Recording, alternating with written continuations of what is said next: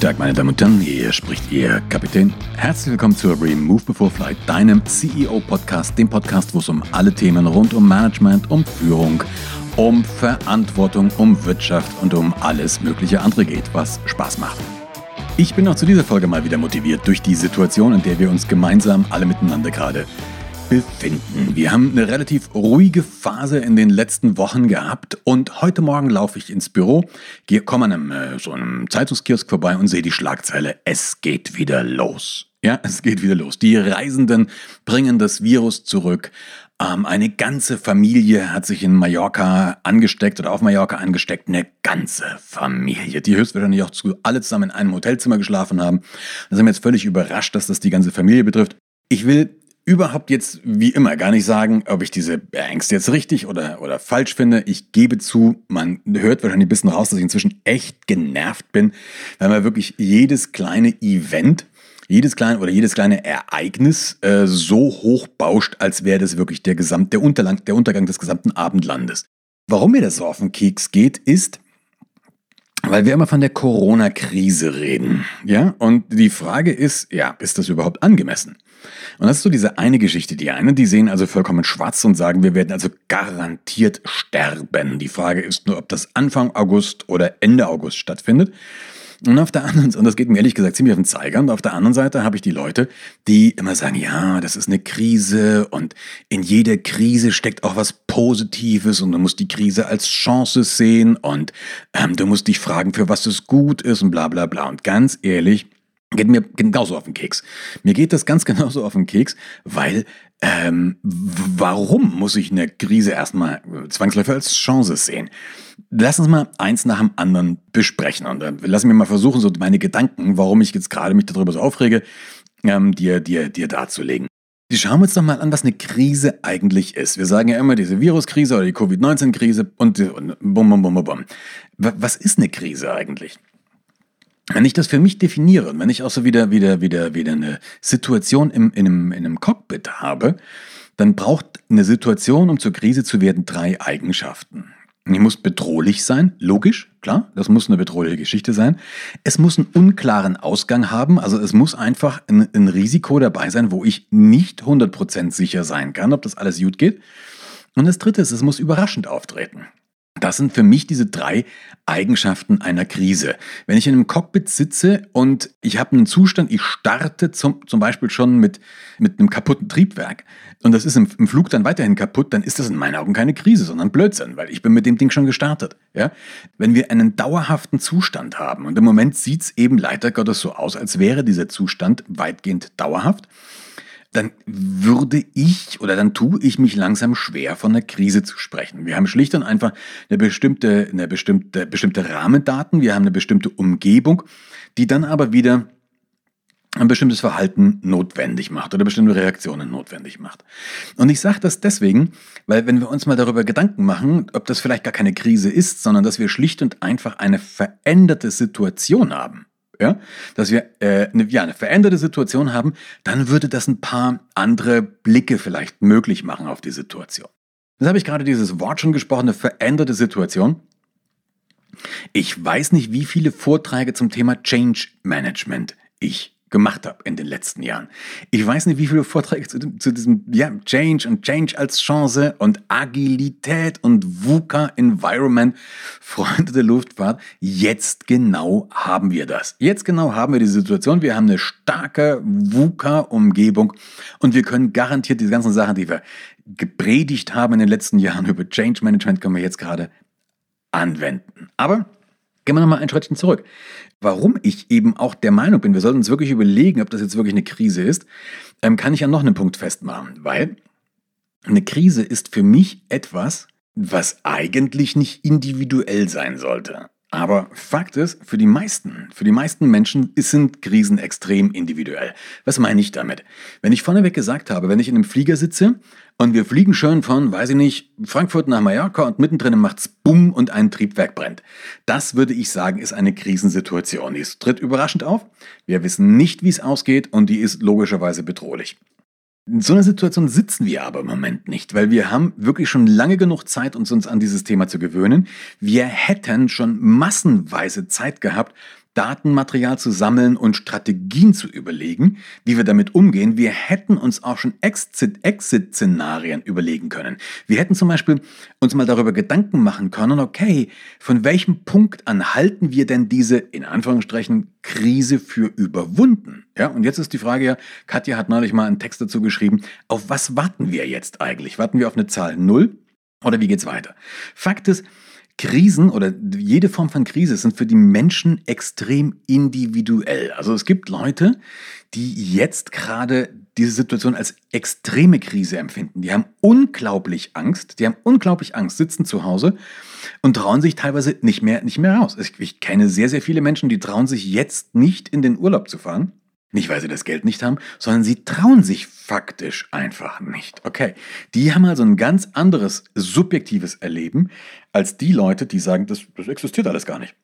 Und das haben wir ja in anderen Bereichen des Lebens ganz genauso. Du hast sehr, sehr viele Situationen, wo du ähm, schon gehabt hast, wo du, wo du vielleicht wirklich echt Schiss gehabt hattest und für jemand anderes das total easy. Also es ist sehr, sehr, wenn diese, wenn diese objektiven Tatbestände wegfallen, dann ist es extrem subjektiv. Wenn eine Krise aber subjektiv ist, ja, wenn es das ist, also wenn der eine Mensch das Ganze als extrem bedrohliche Krise erlebt und der andere nicht, dann ist offensichtlich eine, eine, eine Möglichkeit drin, unterschiedlich auf dieses Ding zu reagieren. Und hier wird es doch ein bisschen spannend. Und jetzt kommen wir wieder zurück zu unserer Krise als Lernchance.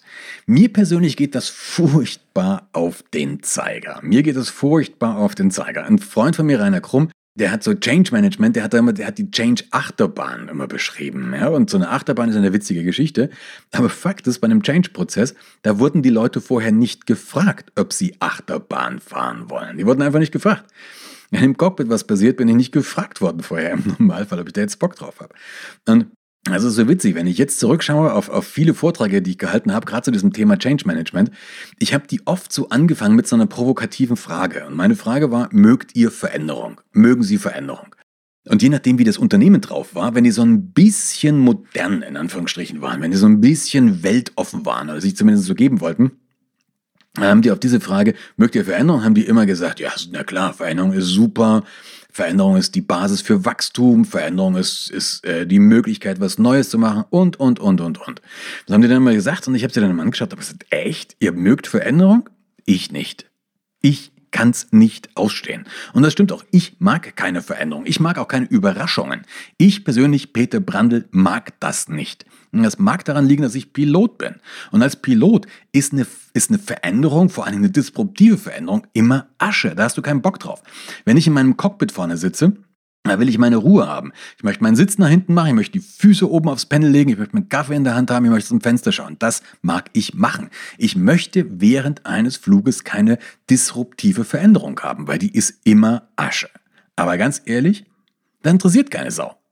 Es interessiert einfach keinen Menschen, ob ich da Bock drauf habe oder ob ich da keinen Bock drauf habe. Das interessiert niemanden. Wenn du in meinem Flieger sitzt, du sitzt hinten, ich sitze vorne und dann passiert irgendwas und ich so, oh nee, jetzt nicht, ey, wirklich, ich habe keinen Bock drauf. Das Einzige, was du sagst, ist, ey, hör auf zu flennen davon und kämpf, oder? Es interessiert dich nicht, ob ich da Lust drauf habe oder nicht. Du, ver du verlangst von mir, dass ich das Problem löse. Es ist dir völlig wurscht, ob ich daran schuld bin oder nicht. Du willst, dass ich das Problem löse. Und genau in der gleichen Situation sind wir jetzt auch. Wir können das beklagen, wir können oder wir können das, wir können das nicht beklagen. Es interessiert niemanden. Es interessiert niemanden, ob wir das, das Virus gut oder schlecht finden. Es interessiert ehrlich gesagt auch niemanden, ob wir das bedrohlich oder wenig bedrohlich empfinden. Es interessiert auch absolut niemanden, ob wir äh, Maßnahmen für gerechtfertigt oder für nicht gerechtfertigt erachten. Wir haben eine Problemsituation, wenn du ein Unternehmen hast, weißt du jetzt genau, von was ich rede. Wenn du angestellt bist, weißt du es höchstwahrscheinlich auch, weil sehr, sehr viele Unternehmen massivste Probleme haben. Und es interessiert im Moment einfach keinen Menschen, ob wir das gut finden, ob wir das schlecht finden, ob wir glauben, wer daran schuld ist oder welche Verschwörungstheorie wir anhängen. Es interessiert niemanden. Wir müssen das Problem lösen. Und das ist der Knackpunkt. Das heißt, jetzt können wir nochmal diese, diese emotionale Achterbahn uns vorstellen und uns überlegen, okay, wie gehe ich jetzt damit um? Im, im Cockpit sollte ich mich idealer vor, idealerweise vorbereitet haben auf bestimmte Dinge. Im Cockpit stelle ich mir auch nicht die Frage, warum passiert das jetzt mir? Ich stelle mir nicht die Frage, halte ich das jetzt für angemessen oder für nicht angemessen? War das zu erwarten oder nicht? Wer ist dran schuld? Vollkommen egal. Ich stelle mir eine ganz einfache, ganz banale Frage und diese Frage lautet, was kann ich jetzt tun? Völlig banal. Ich weiß, das ist eine hochgradig banale Frage, aber die hat es in sich. Was kann ich jetzt tun? Fertig. Und jetzt haben wir verschiedene Varianten, was ich damit machen kann. Das eine ist, möchte euch, möchte äh, euch paar verschiedene Techniken zeigen, die ich anwende, die man auch im Cockpit anwenden kann. Im Cockpit gibt es eine ganz einfache, eine ganz einfache Regel. Und diese Cockpit-Regel heißt First Fly the Aircraft. Ja?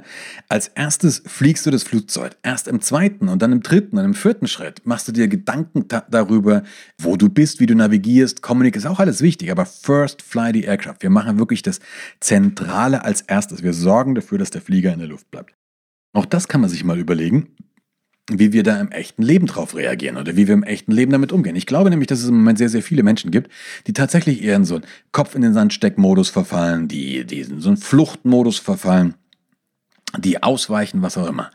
Was kann ich jetzt tun? Und da gehört in meinen Augen, das ist jetzt nur meine Meinung, du musst dich der nicht anschließen, aber du kannst zumindest mal drüber nachdenken. Da gehört für mich zum Beispiel auch zu, dass ich tatsächlich rausgehe. Also wir haben uns bewusst entschieden, in den Urlaub zu fahren. Und zwar nicht nach Wanne Eickel, sondern nach Italien und nach Griechenland. Warum ganz, das ist, du musst mir, du musst jetzt nicht mitgehen. Das ist, ich will dich überhaupt nicht überzeugen, dass du das tust. Ich möchte nur ganz kurz sagen, was meine oder was unser Grund für die Entscheidung Entscheidung war.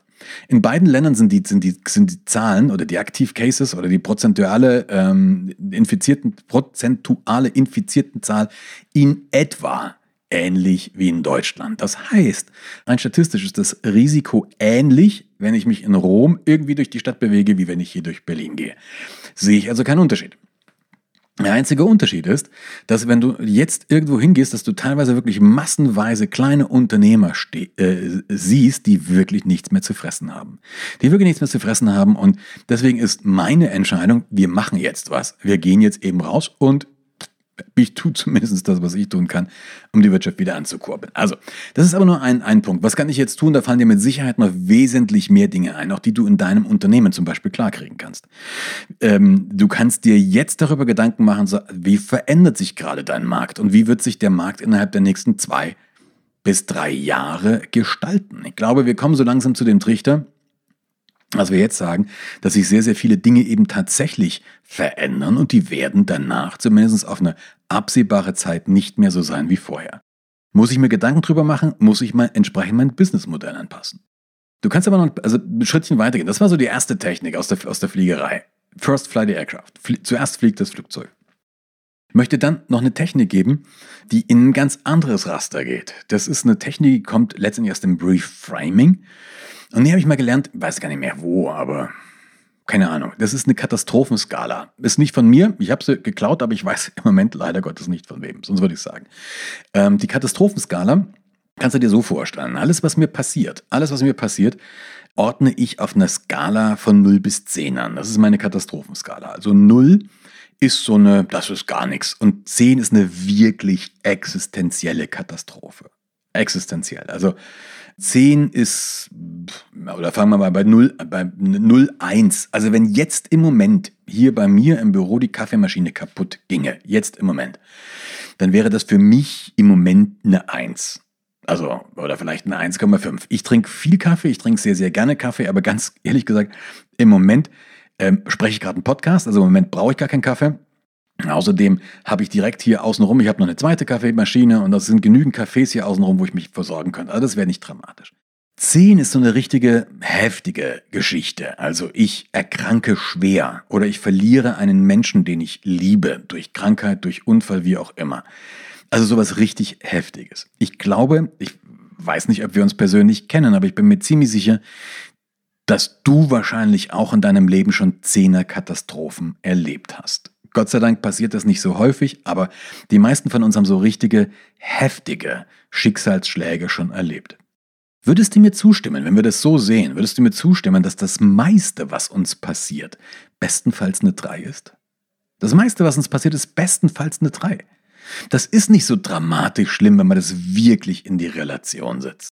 So wie es uns im Moment geht. Es ist auch nicht, also aus meiner Sicht zumindest, es ist nicht dramatisch schlimm. Wirtschaftliche Folgen sind ein bisschen ab anders, die sehe ich ein bisschen anders, die sehe ich tatsächlich dramatisch, aber so vom normalen sozialen Leben im Moment ist das doch nicht dramatisch schlimm. Wir blenden aber das oben drüber alles aus. Wir blenden das alles aus, was, ist, was, da, was da noch ist und tun so, als wäre das, was wir hätten, als wäre das eben die Katastrophe. Und da hilft es manchmal, sich zu vergegenwärtigen. Und das muss ich jetzt für mich auch sagen, in dieser ganzen Situation, auch gerade unter diesem Lockdown. Also ich habe da wirklich drunter gelitten. Ich habe da wirklich drunter gelitten, weil ähm, ich aus meiner eigenen Historie, ich bin ja im Osten geboren und ich war hinter geschlossenen Grenzen gestanden. Mir hat das richtig zugesetzt, als plötzlich ähm, Grenzen wieder geschlossen wurden. Und, du, und äh, es gab so ein Wort wie eine Ausreisesperre oder eine Ausreiseverfügung. Das hat mich echt fertig gemacht. Aber nichtsdestotrotz habe ich in der Situation für mich immer noch gesagt, erstens, ich bin gesund, mir geht's gut. Zweitens, ich habe genügend zu essen im Schrank. Also ich habe einfach genügend. Ich habe auch noch für ein Jahr Rotweinreserven, auf die ich im Zweifelsfall zurückgreifen könnte. Habe ich. Ich habe das Glück, oder wir haben das Glück, in einer sehr großen Wohnung zu leben. Also wir haben Platz. Wir können uns auch ausweichen, wenn wir uns auf den Zeiger gehen. Also wenn wir uns wirklich auf den Zeiger gehen würden, Katja und ich, dann kann sie in das eine Zimmer, ich ins andere. Und dann habe ich mir gedacht, es gibt ganz, ganz viele Familien, die in dieser Zeit, wo die Ausgangssperren waren, diese Chance einfach nicht hatten. Und Familien mit Kindern, die vielleicht auf einer 70 Quadratmeter Wohnung leben und sich dann einfach nicht aus, ausweichen konnten. Und das meine ich tatsächlich mit dieser Katastrophenskala, mit dem Reframen, die Dinge in einen anderen Rahmen zu setzen und sich immer mal wieder bewusst zu werden, ähm, was habe ich? Vielleicht erinnerst du dich, einer, in einer der letzten Folgen habe ich diesen Podcast mit dem Sebastian Wächter gemacht. Äh, der hieß Barrierefrei im Kopf. Wenn du den nicht gehört hast, kannst du dir mal anhören. Titel Barrierefrei im Kopf. Sebastian ist ein, ein ganz faszinierender Mensch, der aufgrund eines Unfalls äh, querschnittgelähmt ist und jetzt im, im Rollstuhl sitzt. Und ich habe ein tolles Interview mit dem geführt. Und der hat mich mit einem Satz so beeindruckt oder mit der mit vielen Sätzen beeindruckt. Aber einen davon, der ist mir, ist mir eingefallen. Wenn die sich, wenn, wenn jetzt, wenn so Rollifahrer, wenn die sich treffen, also wir fragen ja immer, wir, wir sind so als, als Nichtbehinderter, habe ich immer, okay, ähm, was kann der alles nicht mehr? Ja, der kann nicht mehr stehen und er kann kein Ferrari mit Schaltgestrebe mehr fahren. Und äh, er hat aber gesagt, das ist denen eigentlich völlig wurscht. Oder die, die, wenn die, wenn die sich begegnen, also Menschen im Rollstuhl, wenn die sich untereinander begegnen, ähm, dann ist viel mehr der Fokus darauf, was kannst du noch, also was ist dir geblieben, was hast du, was kannst du einsetzen. Und der Typ macht, ich musst du mal googeln, die machen Rollstuhl-Rugby, das ist so cool, ich finde das einfach nur noch lässig. Schau dir das mal an. Und in diesem Team hat er mir dann erklärt, machen die das auch so, dass die halt wirklich gucken, wer kann jetzt tatsächlich was. Also wer hat jetzt welche äh, ähm, Fähigkeit weitestgehend uneingeschränkt zur Verfügung und so setzen die das Team dann zusammen. Also wirklich nicht auf die Defizite, sondern auf die Assets zu schauen. Finde ich einen unglaublich äh, einen coolen Ansatz. Und auch das kann ich jetzt mal machen. Ich kann mir bei einem Unternehmen jetzt gerade anschauen, natürlich kann ich mir angucken, was fliegt mir alles gerade weg. Also in meinem, in meinem Unternehmen, zumindest in einem von den beiden, ist jetzt relativ viel weggeflogen, weil so richtig viele Keynotes gehen im Moment nicht. Ja, ist ja klar, es gibt keine Live-Veranstaltungen oder fast keine. Also gibt es auch nicht wahnsinnig viele Keynotes. Man kann mir aber überlegen, was ist geblieben, was habe ich, was kann ich einsetzen. Und da fällt mir eine ganze Menge ein. Also mir fällt in meinem Fall zum Beispiel ein, dass wir Gott sei Dank schon vor zehn Jahren angefangen haben, uns mit Online-Learning zu beschäftigen. Ich habe vor zehn Jahren schon das erste virtuelle Lernprogramm designt. Vor über zehn Jahren war das schon. 15 Jahre ist das inzwischen sogar schon her, also echt eine ganze Weile her. Ja, das habe ich zum Beispiel gemacht. Wir haben äh, dieses Medium wie das hier, was du gerade hörst, Podcast und, und, und, und, und, und, und. Also wir haben in, diesem, in dieser Firma sehr, sehr, sehr viele Assets, die uns jetzt helfen, auch wirklich das Businessmodell auf, na, anzupassen, zu verändern und da wirklich durchzustarten. Das funktioniert auch richtig, richtig gut. Also, was habe ich? Wirklich auf die, auf die Assets anstatt auf die Defizite zu schauen. Und du kannst noch was machen. Und das ist die, die, die letzte Technik, die ich dir zeigen möchte. Die, von dem weiß ich, von wem ich die habe. Die habe ich von Anthony Robbins geklaut. Der hat sie letztendlich abgewandelt aus dem NLP. Und ob du jetzt NLP magst oder ob du Tony Robbins magst, ist mir vollkommen wurscht. Also bitte, wenn du, wenn du jetzt eins von beiden oder beides nicht magst, dann bitte jetzt nicht gleich sagen, ah, damit will ich nichts zu tun haben, sondern hör dir erstmal an, wie diese Technik funktioniert. Die finde ich nämlich sehr, sehr, sehr, sehr geil und die finde ich sehr, sehr leicht anzuwenden und deswegen möchte ich sie dir gerne sagen.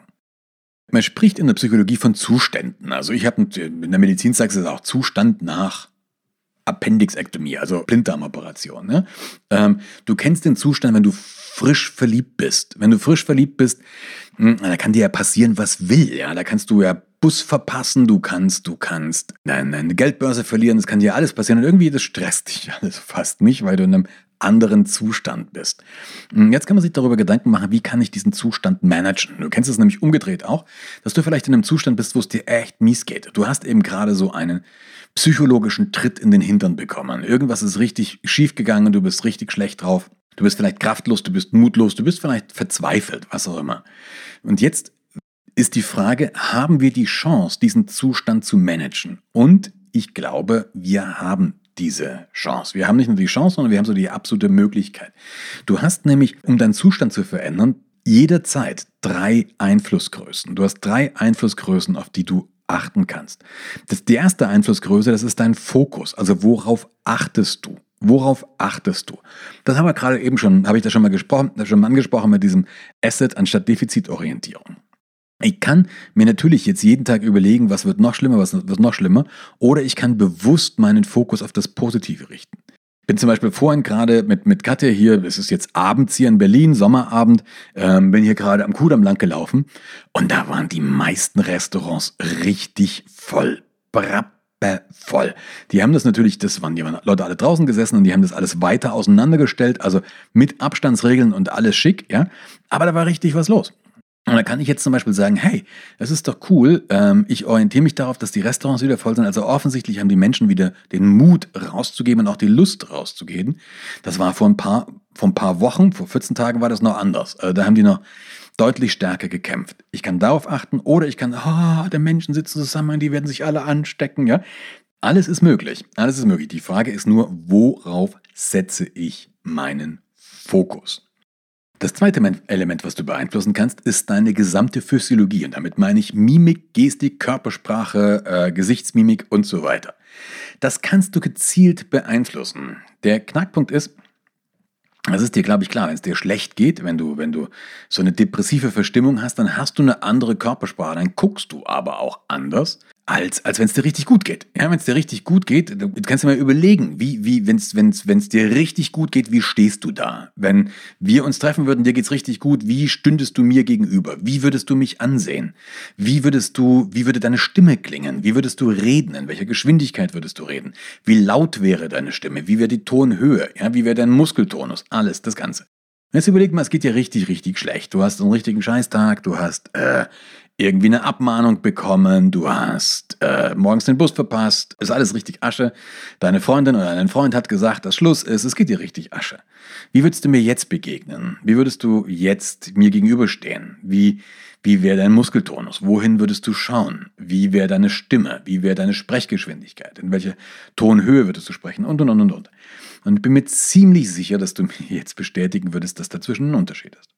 Eine Vermutung ist mal, dass du in dieser dep depressiv verstimmten Phase eher eine leicht gebeugte Haltung hast, dass die Stimme vielleicht ein bisschen leiser ist, dass du vielleicht ein bisschen langsamer sprichst. Das muss jetzt nicht alles so sein, das ist bei Menschen durchaus unterschiedlich, aber ich glaube, du weißt, was ich meine. So, und jetzt kannst du mal Folgendes machen. Probier einfach mal an so einem Dach. Das ist nicht ganz einfach. Das muss man halt wollen. Also die, die Sachen, also achte bitte drauf, wenn du sagst, das geht eh nicht. Ja, das ist ein Schwamm. Gehen tut das. Die Frage ist, ob man es will. Und du, ist dein völliges Recht auch zu sagen, nee, habe ich keinen Bock drauf. Ich lasse das. Aber probier's mal aus, die, die, die Physiologie wirklich zu verändern. Also probier mal aus, dann gerade zu stehen. Probier mal aus, wirklich die Mundwinkel hochzuziehen. Also richtig blöd zu grinsen, eine Minute lang. Achte mal drauf, was da passiert.